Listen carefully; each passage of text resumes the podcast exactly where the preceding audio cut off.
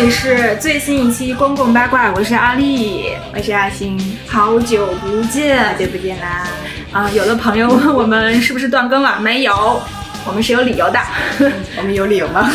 有，从十一开始到今天这一个月里面，密集的发生了很多很多和我们播客相关的事情。哦，而且我还被隔离了。而且这些事情都是社会的最热的新闻，比如说十一假期之前的东北的断电的事件，嗯让大家对减碳过程中的能源供需矛盾有了非常直观的体会。然后十一之后呢，马上就展开了这个在中国举行的生物多样性大会。然后我们上一期观鸟节目提到的勺嘴玉也在央视露了脸。然后就是刚刚闭幕的英国格拉斯哥举行的 COP26 联合国气候变化大会。如果大家经常看到新闻，我相信这一个月应该接收到了这个信号，就是全世界正在为能源和环境问题忙得火热。然后我们阿星同学在中途也去了 COP15 生物多样性大会的现场，所以我们在等他传回的报道。虽然已经过了半个多月，真的吗？好的，所以我们今天决定聊一聊这些联合国大会到底在开些什么？他们真的能影响每个国家的具体行动？真的能影响实践吗？他们真的能干过那个瑞典的小姑娘 Greta 吗？嗯嗯，OK 感觉很堪忧呢。OK，我们从 COP15 开始吧，因为生物多样性大会呢，呃，它算是一个我觉得算是起步型的大会，我这么说可以同意吗？什么叫起步型的大会？就是你知道，你要知道，要对比这个气候变化大会，它已经开了很多年了，二三十年了。实际上，今年这个是第二十六届嘛，才有了一些实质性的进展。不是说到二十六届才有，是近五年到十年才有实质的进展。前面一二十年都是在形成共识，慢慢的学习这件事情的过程当中。然后生物性呃生物多样性大会现在是第十五届嘛，但我们也九二年生物多样性公约就通过了，所以其实也很多年了。啊，你来科普吧。只不过就是这个议题它的主流化做的没有呃气候变化好所以就是从生物多样性这个词本身，它可能就没有气候变化那么好理解。其实，所以一直关注度都不是很高，尤其是比起气候变化，也可以从 COP 十五和 COP 二十六两个大会，不管是中国媒体还是国外媒体的报道里边，就可以看出来，COP 二十六铺天盖地，中外都有。对，然后 COP 十五就开会的那一段时间，可能有一些报道，然后大家还觉得很奇怪，为什么突然开了这么一个会，也没有人说明白，也不是没有人，就大家很努力在说明白，但是它本身也是技术性比较强，所以不过今年因为是是在中国开的嘛，还是有很多报道对对。对。是所以你来讲讲吧。其实 COP 十五，呃，所谓 COP 嘛，嗯就是 Conference of Parties，就是缔约方大会，所以它一般都是这些联合国的环境类公约的最高决策机构，而且它就是一票否决，如果有任何一个缔约方不同意，那这个决议就不能通过，这个大会就失败了。对，对所以每次都非常拖延，签到最后。对，然后所以所谓 COP 十五呢，就是生物多样性公约的第十五次缔约方大会。但它其实，呃，生物多样性公约本身除了生物多样性公约以外，它下面还有两个下属的议定书，啊一个叫卡塔赫纳生物安全议定书，还有一个叫名古屋议定书，它的名字很长，叫做关于获取遗传资源和公正公平分享其利用所产生会议的议定书。哇，这个信息好无聊，但是你就可以感受到这个这个主题，你再怎么想用通俗易懂的语言来介绍它，但它都会变得很技术。就是生物多样性公约，它一共有三个目标，一个呢是保护生物多样性，然后另外一个是可持续利用生物资源，第三个是公平公正的分享利用遗传资源所产生的会议。就是所谓的遗传资源所产生的会议。简单的话说呢，就是说，比如说一个植物它的基因组，你可以把它提取出来之后用来制药，然后这样就是这个遗传资源所产生的会议。呃，它的争议点就在于，因为啊，又说又说的很复杂，就一说就会很复杂，你知道吧？但这个其实很难的，因为现在很多。呃，这些动植物、珍稀动植物资源最发达的国家、最丰富的国家，它的科学技术是不发达的。然后另一方面呢，你还要同时保证，如果这些信息不能够公平无阻的使用的话，可能会导致阻碍科学的进步。那为什么今年还要再开这个大会？就他每年每年它就像谈些和啥？它就嗯像和气候变化公约是一样的，你每年都要开缔约方大会啊。然后，那为什么要开 COP 十五呢？但你这个问题很好。现在今年讨论的一个核心的议题，就是要制定新的全球生物多样性保护的目标。上一个目标是二零二一到二零二零年的，所以要讨论新的目标，叫做二零二零后生物多样性框架。OK，上一期的目标是呃，在日本召开应该是 COP 十的时候吧。上一期的目标一共制定了二十个行动目标，嗯然后到现在就是做了一个新的评估嘛，只有六项实现了，所以就是实施度也比较差。那所以对大家对新一期的二零二零后全球生物多样性框架期待是比较高的，就是希望能够制定不仅是雄心勃勃的目标，并且是实际的可衡量的目标。那恰好是在中国办这个，呃，中国是应该办二零二零年推到二一年吗？是这样，吗？就是嗯推了很多次。嗯，本来的计划好像是二零二零年五月召开，因为新冠嘛，肯定开不了，所以当时五月的时候延期了一次，说到二零二零年十月开。因为这种涉及到谈判的活动，还是在线下召开比较好。它前期也需要很多线下会议的，就是来支持进行谈判，因为嗯。重要性因为它本身一个是秘书处，还有一个是附属机构，嗯。就是叫呃科资机构，就是科学什么技术咨询服务机构。嗯。然后这个机构会在这个机构上会探讨很多非常具体的技术相关的一些议题，啊，但这个其实也是缔约方的谈判过程。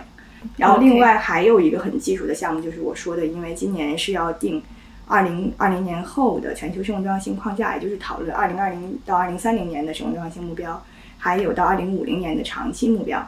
为了这个，所以公约秘书处成立了一个专门的叫做 OEWG，叫做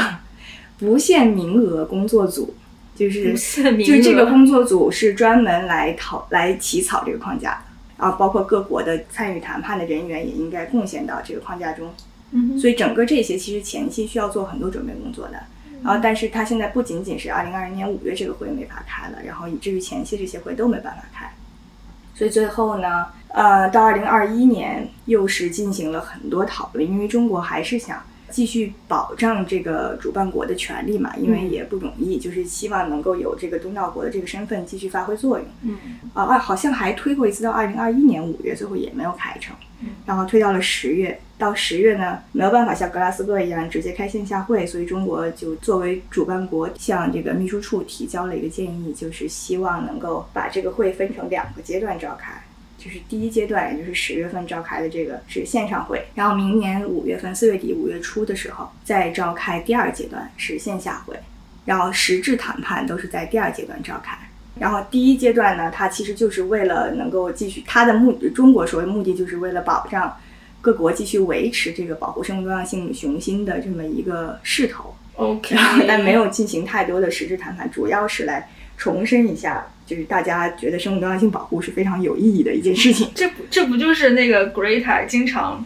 批评的啊？你们这些政客开会的主要内容就是不啦不啦不啦。但你当时但怎么，反正当时中国怎么说呢？中国政府要、要做两分两个阶段开这个会的时候，也是经过了一番努力的，就是因为常规没有人这么做，哎，那啊大家会下一下一趴那个会还在中国吗？还在中国。哦，对，第二阶段还在中国，明明年四月底五月初，还在昆明。对，还在昆明。这个时候大家就要过来真的这个时候理论上讲是一个线下的各国代表都过来谈判的这么一个会，就像 COP 二十六一样的一个会。然后另外在这个中间呢，还有一个就是明年一月份的时候，计划是这样啊，就是日内瓦提议说可以在瑞士开一次线下会，嗯，因为相当于最重要的二零三零年目标什么这些，他们从来都没有开过线下会，都是线上会。那如果一下子到中国来谈判的话，对他们怕达不成，会非会会常的谈不成。对，先切磋一下。对，那这个目标，就比如说明年我们想看这个大会了，这个目标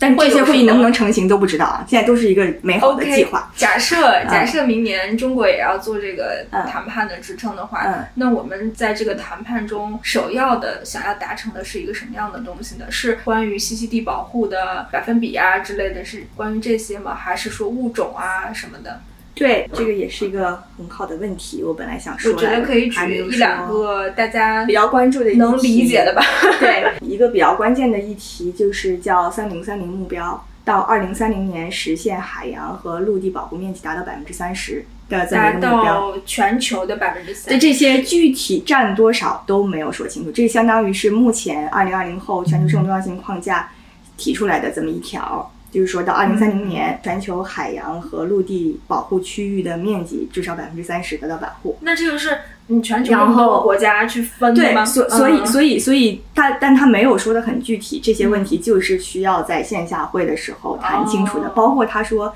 海洋和陆地至少百分之三十得到保护，那是指海洋百分之三十，还是陆地百分之三十？各百分之三十，还是加在一起百分之三十？这都不知道。那得加在一起啊。那那你不知道它具体是什么意思？那我要内陆国，我没海洋啊。对对，然后然后这个是一个，这是个什么概念？百分之三十对中国来说，这这是对就是很难的吗？对，就是中国作为一个主办国，它其实一直对这个三零三零的态度不是非常明确。虽然说现在提出来的目标就是百分之三十嘛，但目前一个全球的一个概念啊，就是目前只有百分之十五的陆地和百分之七的海洋得到了保护，就是现在连爱之目标有关于保护地的目标都没有完成，所以三零三零是差很多的。然后这还没没几年了呀，到三对到三零年也没几年，所以中国一直对这个这个目标作为主办国，它持一个比较模糊的态度，就是它没有说支持或者是不支持。就我们这种国家，它不会走那种非常激进的路线，它倡导的就是作为主办国，就是各方能达成一个协议，可能是最重要的。所以就是他希望一方面这个目标是有雄心的，另一方面他希望这个目标是可实施的。而且中国身份也比较特殊嘛，严格上来说还是一个发展中国家，但是它其实很多国很多其他国家已经把它看成一个发达国家了，所以他也不希望自己就上来就说要支持三零三零，从而就把那些发展中国家推远了。嗯，所以这样也是一个，就总之吧三零三零现在是一个比较核心的争点。就这个问题很有可能要到就实质性谈判的时候，很有可能要到最后一天才能够达成一个一致，因为它毕竟要被写在公约，没有任何人反对的才能够签成协议。而且还有人也会担心，就是说，如果你三零三零的话，可能会导致很多保护地面积扩张。保护地面积扩张的话，那可能原来生活在这些区域的土著人民。或者是当地社区，对他们的生存权益可能也会受到影响。总之吧，就是这感觉是一个比较艰巨的议题。啊，另外一个还有一个就是刚刚说到《生物多样性公约》下面不是有一个遗传资源会议的议定书嘛，也是公约谈判一个很难攻克的一个一个争点。就是它，我我觉得用英语说这样比较简单，就它叫 它叫 ABS and DSI，OK，就是就是这样，你 ABS 和 DSI 就是你很快就能说出去，你知道吧？你不用说那么一大长串。DSI 就是数遗传资源的数字序列信息，嗯，也就是说一个生物基因的遗遗传资源现在都是就是电子化了嘛，就是这些数据信息入库了嘛。哦，为什么会有这样这么大的争议呢？一个很重要的原因就是。名古屋议定书虽然是就有关于这个遗传资源共享的这个议定书，虽然是二零一四年签的，但是它是从九二年就开始谈判了。那所谓的遗传资源共享呢，它我来给你读一下公约第十五条的规定，就是说，遗传资源是具有国家主权的啊啊，然后任何一个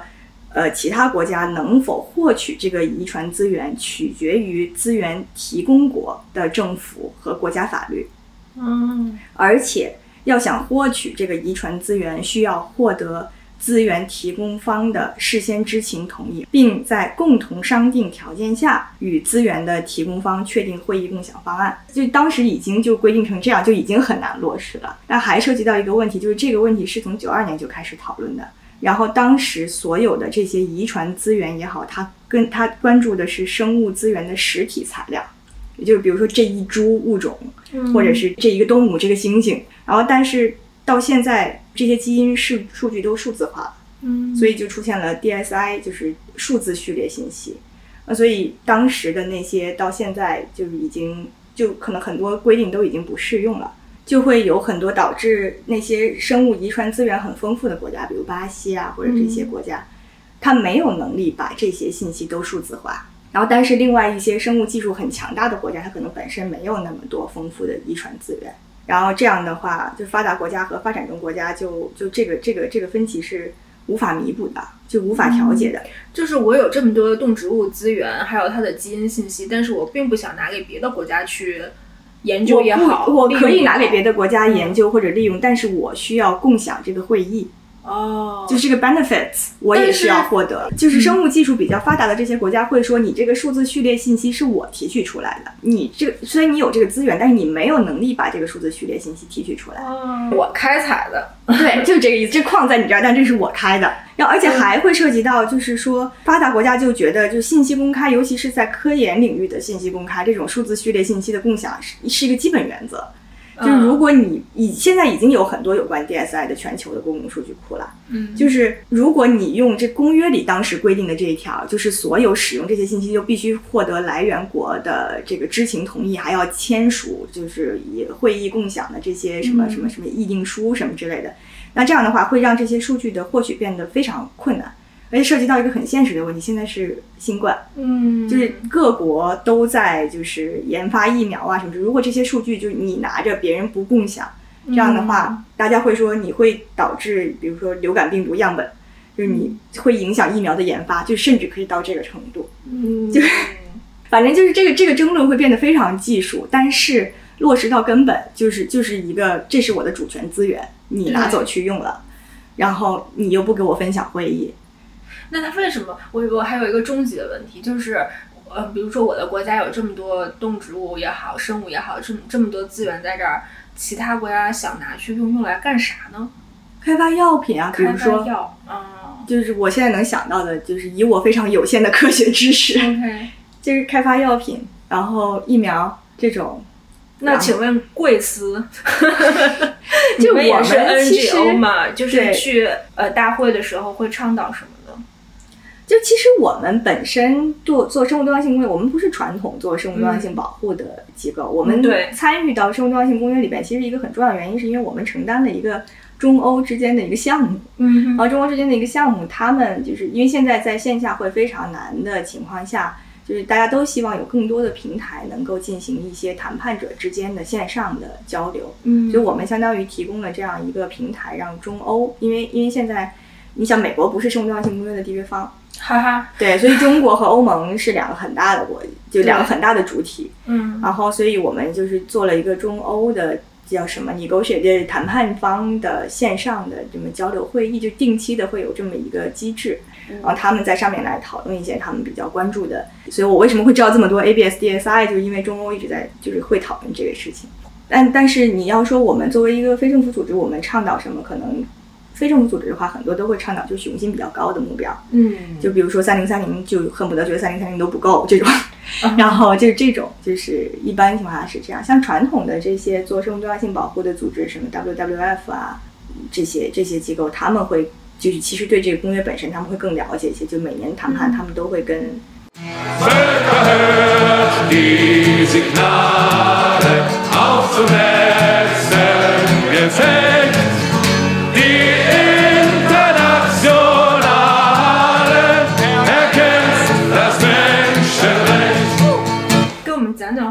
现场是什么样的吧？不，我还要再插一个，还有一个很重要的问题，就是气候公约其实可能也面临这个问题，就是资金的问题。啊，对对，对，就是气候这么大一个议题，已经有很多资金支持了，还缺钱。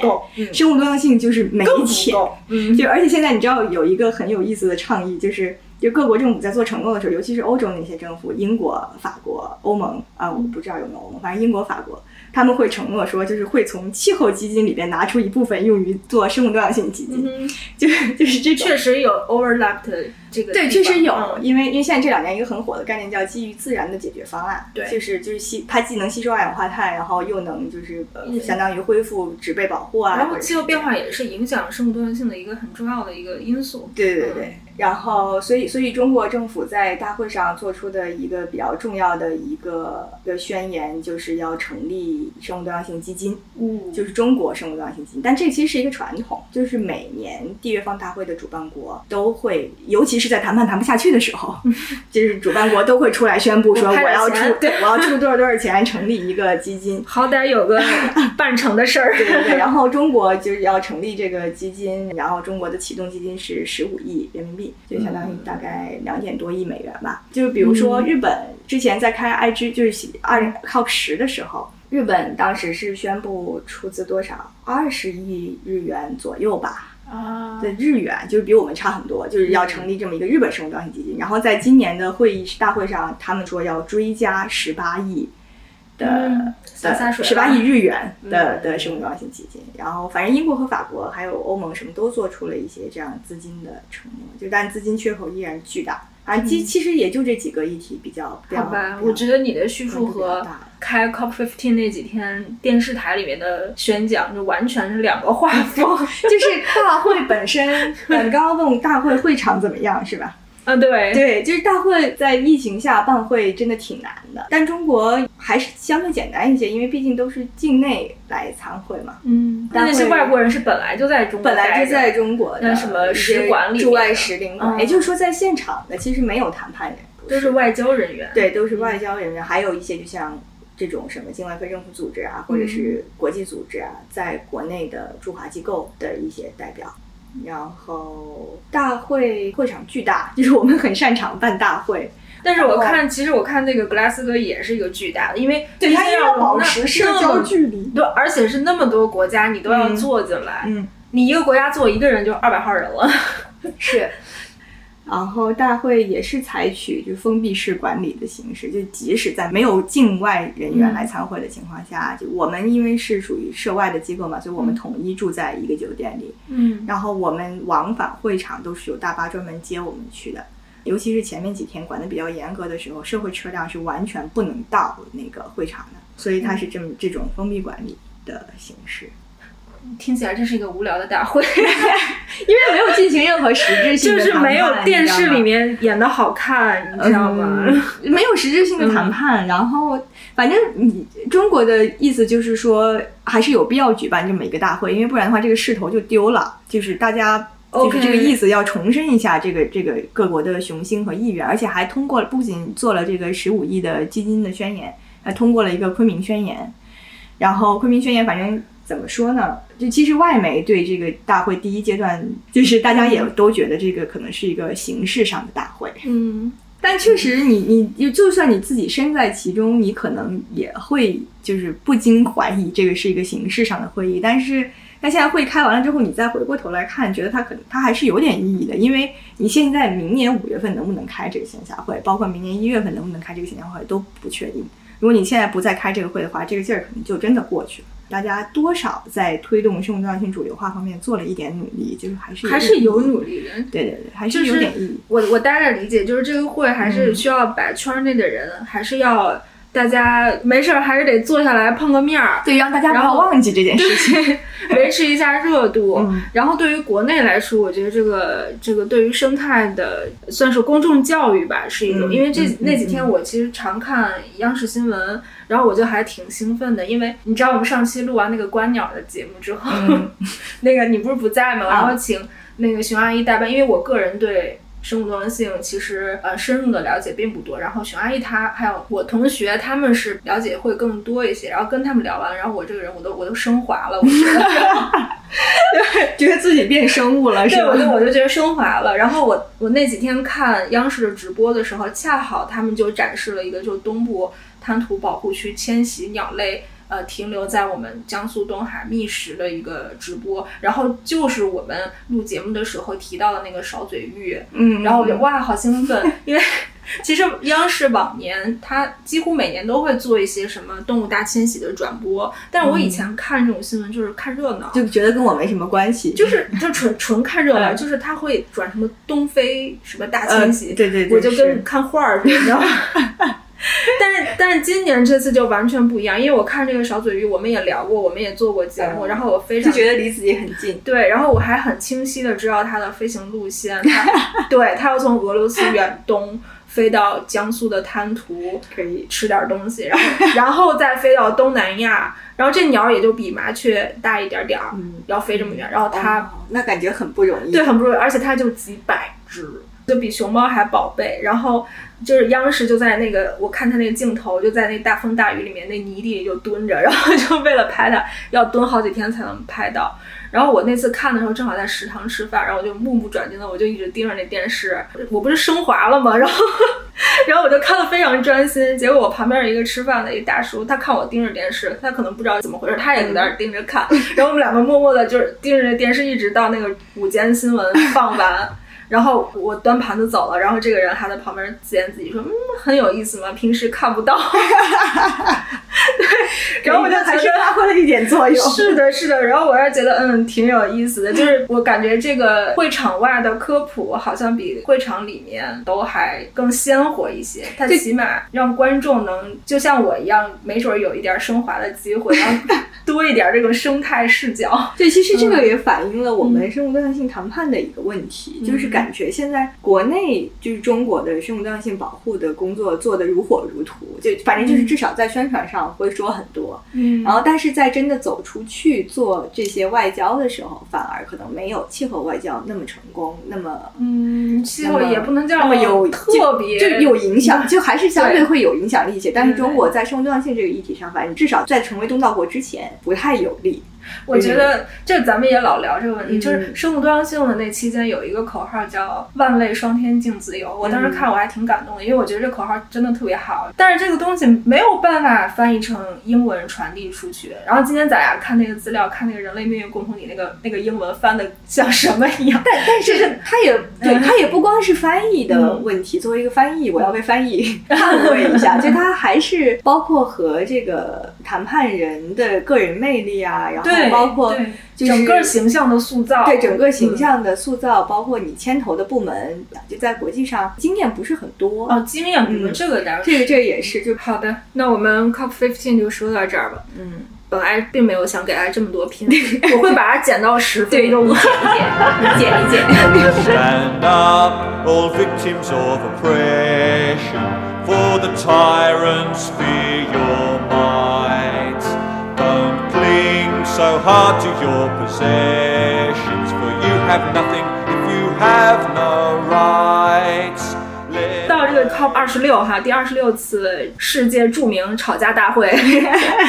应对气候变化的这个大会。嗯、我觉得听众如果中学学的比较好的话，可能已经比较熟悉，就是有名的几次大会，京都议定书啊，还有前几年开的这个巴黎协定，都是。在应对气候变化上面，国际社会形成了两次比较重要的文件。京都议定书呢是第一次大家约定好我们要减排了，但是关于谁应该减多少，谁来规定这个量，大家就吵起来了。然后一直吵到二十一世纪的头几年也没有个结果，所以到了一五年呢，这个巴黎协定变成一个重要的协定，就是因为我们把这个大家减排的这个目标量变成了大家自主来提，这就是国家自主贡献嘛。嗯，所以一五年就避免了又永无休止的吵下去这个状况。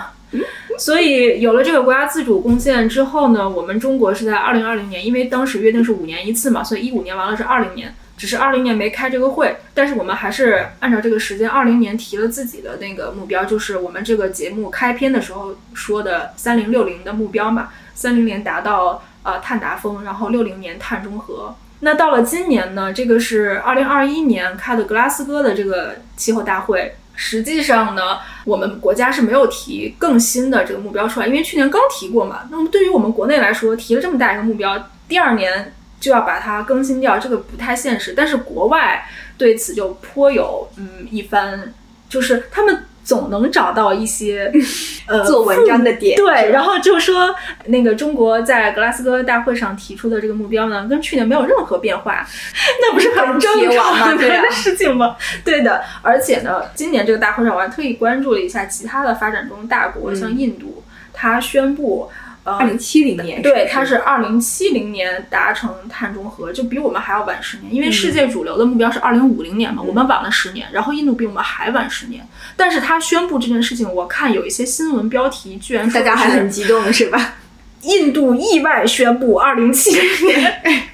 达到他之后，我就想哇，真的是你如果当一个差生，那么你做出了一点点的进步，世界都要为你鼓掌呢。就主要还是他可能在别人的体制里玩儿，真的是，哎呀，这个待遇非常的不一样。那么气候大会每年来要来回顾它的目标是否达到，是否需要设立新的手段呀、机制啊等等。我注意了一下，今年又有说格拉斯哥是拯救地球的最佳最后机会。但实际上，这句话每次开大会的时候都是拯救地球的最佳最后机会。其实这么说也没错，因为你种一棵树最好的时间是十年前，其次是现在，就是 所以说就是减排最好的时间当然就是现在，永远是现在。但是这个大会呢，实际上它不能算是一个最最重要的节点，但是它反映出当下就最近这几年非常火热的一个势头。我来介绍一下这次大会达成的一些事情。我从那个嗯比较小的往大的说，嗯，刚刚开大会的时候，趁领导人都在。哦，对了，这个大会是开了两周，每年气候大会是分两周，前面一周会有一些重要的领领导人、领袖别会议，对去参加，然后下面一周就是谈判，这个谈判就是由你的代表团来参加，一般代表团都是你的技术官员，比如说环环境部的、环保部的，或者你的气候领域的高官等等。那么第一周的时候就达成了一个宣言，就是关于森林和土地利用的。这森林和土地利用在气候变化里的作用，它是增加碳汇的。然后全球有一百多个国家签了这份宣言，这个西方还是很开心签到了，因为毕竟是第一个达到的小目标。但是依然有人非常不高兴，就是印尼，他觉得这个协议不公平。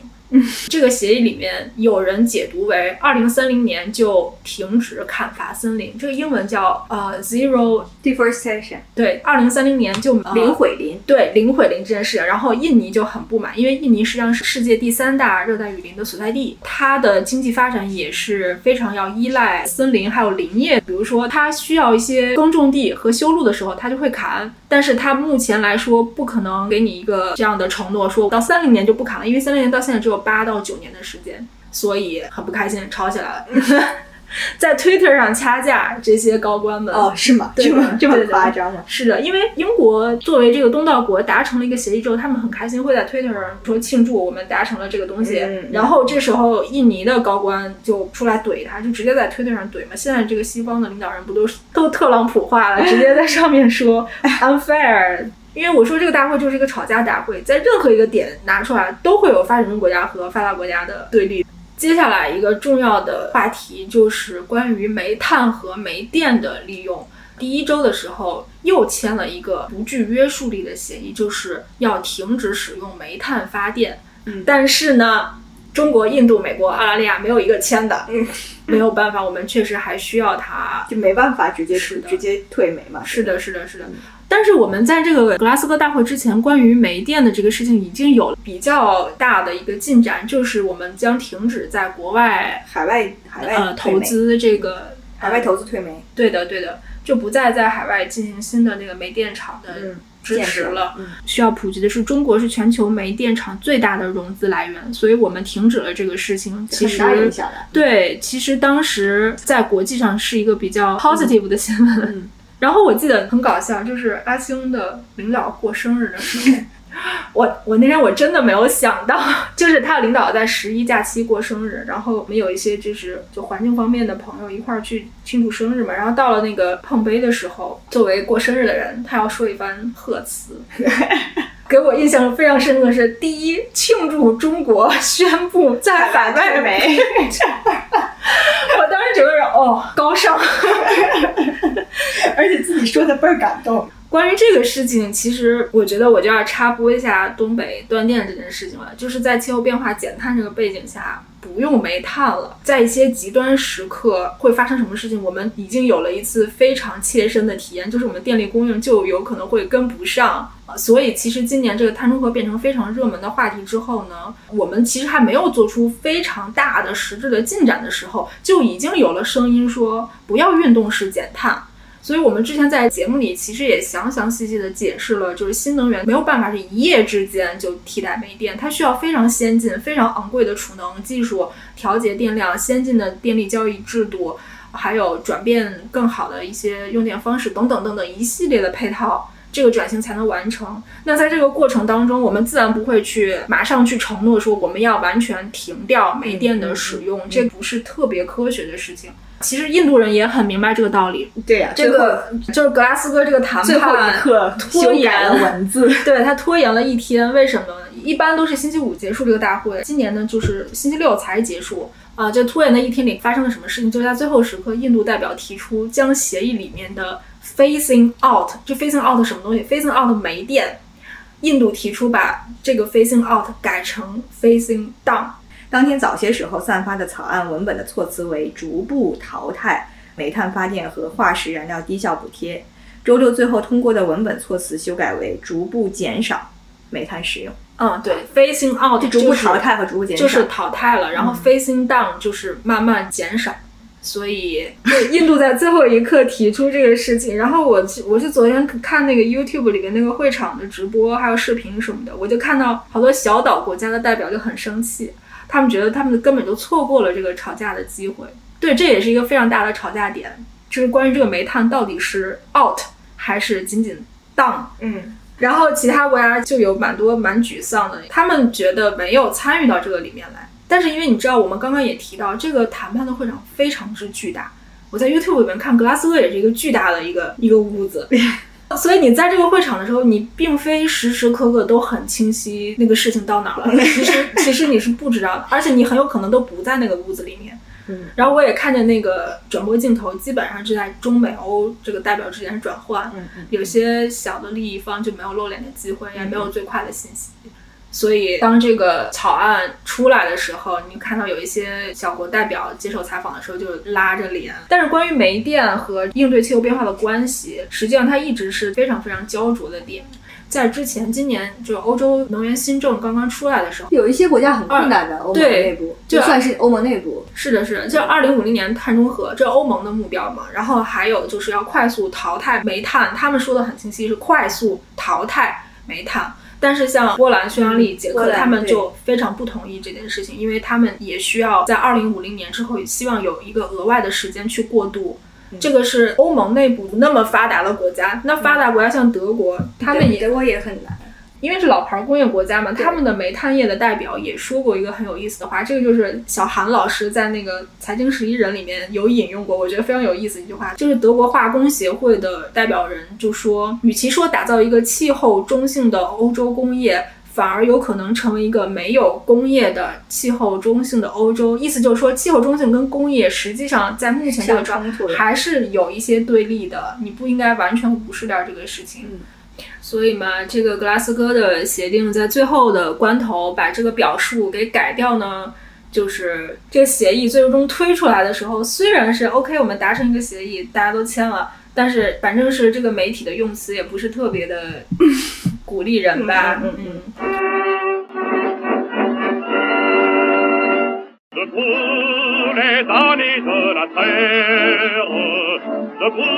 然后还有一个吵架点，就是今年有好多人在开会第一周吧，就开始吵这个一点五度和两度度的问题。就关于温控目标的表述呢，在巴黎协定里面，就是我们以这个把全球平均气温减到工业革命之前上升两度以内为目标。争取达到一个温控在一点五度，但是今年过了五年了嘛，然后就会有一些小岛国说二点零度的温控他们就淹我们就没国我们了是吧我们觉得就不行了，就是必须要改成一点五度。但是说实话，就是从一五年提出这个国家自主贡献的时候，并不是说你今年提的目标就是永远是恒定的，而是根据你的这个减碳技术的发展也好，然后各方的这个技术合作也好，你未来的目标开始是慢慢逐步提升的。就比如说欧盟，我们刚刚提到那个新政，就是今年它又更新了自己目标，全部都是加大了推进。For 对，Fit for Fifty Five 还是什么？嗯，对，反正是把五十五计划。是的，是的，把他们的所有的目标都提升了。这个事情将来对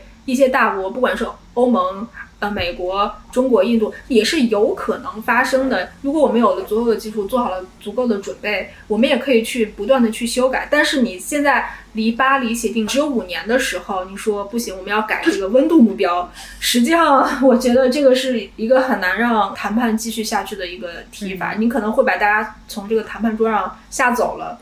对，真的是可能可一能点五就还是挺激进的。对，就是这件事情把大家放在一起已经很难很难了，还是但最后好像他还是达成了一致，第二周的时候，中美不是签了一那个联合声明，联合声明，在联合声明里的表述就还是维持了巴黎协定的表述。我感觉这个协定之后好像就没有再吵，当然这可能是我的 主观印象啊，对，主也可能是因为时间不够了。嗯但是总之，这个吵这个温控目标也是一个这个吵架点。这个就是主要是格拉斯哥大会上面吵的一些事情，嗯就是最主要吵架的一些事情。那最终最终呢，还是达成了协议。协议就是较之以前一个新的变化，就是这一次是第一次将化石燃料作为全球变暖的主要驱动因素，就是写在法律文件里，而是全球的法律文件里面。所以这是一个所谓的进步吧。比较大的突破。对对对，也就是这样了。但是还是有不少实质性成分，虽然说不够，也可能没有达到很多人本来的预期，但还是达成了一个协议的。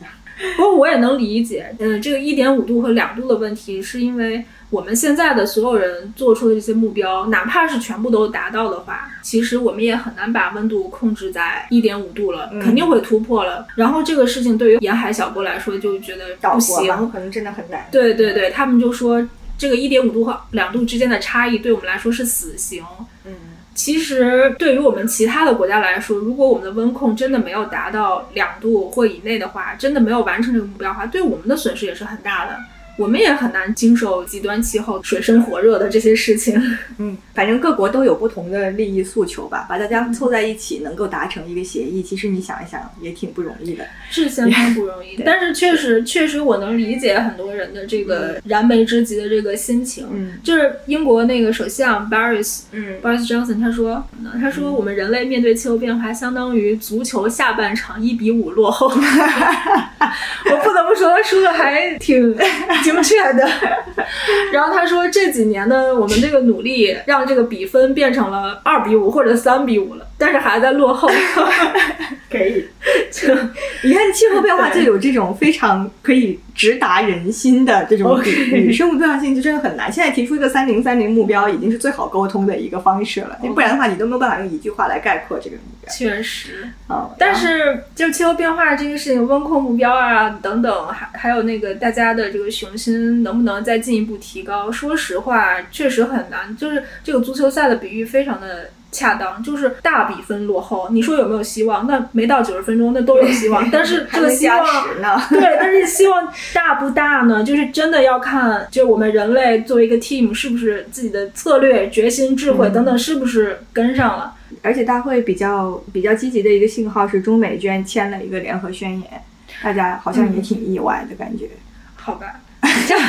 因为我看了一下那个具体的内容，那个宣言里面关于技术上的，就是减排技术啊、应对的呃策略手段什么的，实际上并不是非常劲爆的一些事情，但也还是说了一些吧，。我觉得它更重要的是外交上的意义，就是、呃这个大国关系、国际政治上面的意义，嗯嗯嗯就是起码有一个点，这中美双方是还算是能够坐下来合作的，把这个事情又重申了一遍反正我觉得这个大会吧，虽然是有很多东西都在吵架，但是它还是非常有必要存在的，因为它是形成共识的一个，我可以感觉是唯一的一个机会。而且你线下嘛，就是大家都碰在一起，也还是更容易，就是让大家存。所以我觉得就是不是现在老有人去看那个 Greta 说了什么吗？其实我我是觉得它可以发挥它的作用，但是对于气候大会的评价，我觉得可以，你可以不用那么在意他说的话，因为他对这些全球政客的评价就是啊，他们又凑在一起，不啦不啦不啦。但其实就是大家还是要现实一点，就是也不能说一直在空谈雄心嘛，对不对？要不然你也没有办法。但是你知道，每一次气候大会谈下来的东西，哪怕就是每一年做的事情，可能没有巨大的爆炸性的一些条款出来，但是你放到五年、十年来看，还是会有很多新的东西出来，然后会影响到各国的政策。比如说，我们三零六零是怎么来的？其实就是巴黎协定，还有这历年的这些气候大会的一些细节，嗯放到我们国家具体的执行。那么这个三零六零又非常宏观的影响了各个行业的规划、各个省份的规划。对这个机制其实还是发挥了很大的作用。我觉得这个三零六零是对中国影响很深远的一个事情，一个规划了。但是你这个事情，我觉得你是需要相当的学识背景，或者你对政策制定的这个过程很有了解，你才能切身的体会。但是 Greta 它作为一个中学生嘛，他很有可能看到，OK，开了个大会，所有的领导都人模狗样的上来 说了很多话，然后接下来那在议会里面去做什么，然后回到各自国家做什么，他可能就是缺一些这样的经验。嗯，就是任何一个改变，它其实都是需要时间的，非常是需要一步一步落实的。之前我听城规方面的播客，人家也涉及到那个双碳目标的事情。嗯就是三零六零之后，所有的搞规划的人都在疯狂加班，因为他们的“十四五”规划全部都要改。是啊，这个就是具体的人在加具体的班，然后对把这在做些具体的事情嗯要去做下去。对，但你这个就说到巴黎协定，它最终设定的这个履约机制其实还是很有效的。但但是你在生物多样性公约下面就没有，现在目前这个阶段没有这么有效的履约机制，就是各国自己来定自己的生物多样性战略，然后接下来各国的生物多样性战略具体对这个目标做了多少贡献，没有一个统一的衡衡量标准，然后各国他做多少贡献，他做多少贡献，也没有一个横向比较的标准，主要是没有像碳这样好衡量的。对它也也比较难，在技术上也比较难，所以就是他在履约机制上也没，他之前一直还在说要向就是巴黎协定学习，他们是怎么设计这个履约机制的，但其实真的很难，反正各方面都很难，包括之前为什么上一个十年爱之目标。没有实现，就是因为爱之目标本身定的时候就没有量化，嗯他就说把什么什么控制到一个不会到灾难的程度，但他没有说百分之多少，百分之多少。所以到现在二零三零框架，他们就是在这个初稿里面，就是尽量加进了一些百分比的可能量。化目标。对，其实我觉得也能理解。其实十年前气候变化也不会谈出像今天这样的成果，嗯因为那个时候大家都看不到新能源的技术会怎么样。十年前我们根本难以想象新能源车在北京能卖多少辆出去，嗯对吧？啊，十年还是发生了很大的变化的。嗯嗯，然后我记得我上大学的时候，那就是二零一零年，十年前嘛，嗯上那个社会学的课，嗯我们那个老师讲中美差距，就说美国是橄榄型社会，中国是金字塔型的社会。嗯，然后我们像中国、印度这样的大国，如果都想像美国那样过日子的话，就是将最底层的人都发展成中间的中产阶级，那地球就要爆炸了。对，那么你要如何协调这个矛盾呢？然后我记得那是整个学期的最后一堂课的最后五分钟。然后这老师就深情的对着我们说：“要靠你们未来的政治智慧。”哇塞！我当时就是一整个镇住，然后我就觉得哇，这个未来很难想象，因为我觉得它不是那么光鲜的，而是充满荆棘。对十年前的就我一个大学生来说，我感觉也也很遥远。然后一转眼就十十年过去十年过去了，我说这这个这个荆棘已经在面前了，就是甚至已经刺痛了我们我们国家相当多的地区，像什么极端天气啊、东北断电呀、然后就觉得哇，不要再说什么碳中和、气候变化后面是什么大旗了，真的不是这样，就本质就是我们的发展是建立在不可持续的方式上面。然后整个现代社会的生活方式、生产方式都要有类似工业革命这样的再次的变革，所以就觉得，我感觉参加气候大会的这个政要还是有很多人是能够在这个思想上是同频的。我觉得小国家他很清楚房子会淹没，发展中国家很多都明白自己的发展的技术和道路即将因为碳的这个事情被受到锁定。响。对，对，然后发达国家他意识得到就是当下情况的危急，然后很多这个重要人物参加大会，实际上情绪都非常饱满。就是 BBC 的那个自然纪录片之父，就是大卫艾登堡，他一个九十五岁的老头子，他他看起来真的还是挺年轻的，一点儿也不像一个九十五岁的人。是是，他都那么老的老人了，去呼吁全球的合作。然后我看到很多人就是在底下听会的记者也好，还有一些参会的人也好，都都非常的 emotional，都快要听哭了。然后这两天也是很多西方媒体也在渲染说，格拉斯哥谈判的最末时刻，这个大会主席希尔马宣布煤炭目标不是掐断，而是减少的时候，那个主席他有一个很长的停顿和哽咽。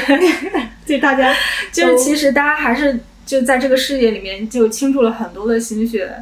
所以就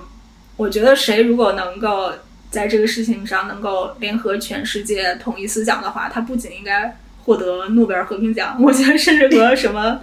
瓦特啊、什么教皇啊做这个贡献是一样的。对，真的是。但反正我觉得不管怎么样吧，就大家能坐在一起谈成一件事情，然后在联合国这样一个机制下，还是就是推动了各国发生了实质的改变，还是一件就是让人觉得挺振奋的一件事情。需要我们的，可以我们为他投入更多的关注。那我们今天就哦，我好几个同事在欧洲的同事去参会，然后回来感染 COVID 了。嗨，嗯，怎么说呢？我们国家没有开放国门，然后我们的领袖也没有去参加也是有原因的，是。也并没有那么的就饱受指责了，真的是。确实，因为格拉斯哥接待了大概两万人参会吧，嗯挺多的，就一下子飞到格拉斯哥去，交换了多少病毒在那儿。好的，好吧，我们这次大概就录这么多，两次呃联合国的大会，然后希望大家能跟随我们继续关注这些地球八卦。对，我觉得地球八卦，对，我们要改名了吗？没有比这个能更大的大会了。好的，那这期就到这里，大家下期再见，拜拜拜拜。我刚才翻出来一句 David Attenborough 说的一个话，其实他说的还挺好的，但是他说是英文的，我懒得翻了，所以我没说。你念一下。他说，If working apart we are force powerful enough to destabilize our planet, surely working together we are powerful enough to save it。就是说，大家分头干这些事情都能把这个地球毁灭，那我们联合在一起就可以把这个一定可以拯救地球，大概是这么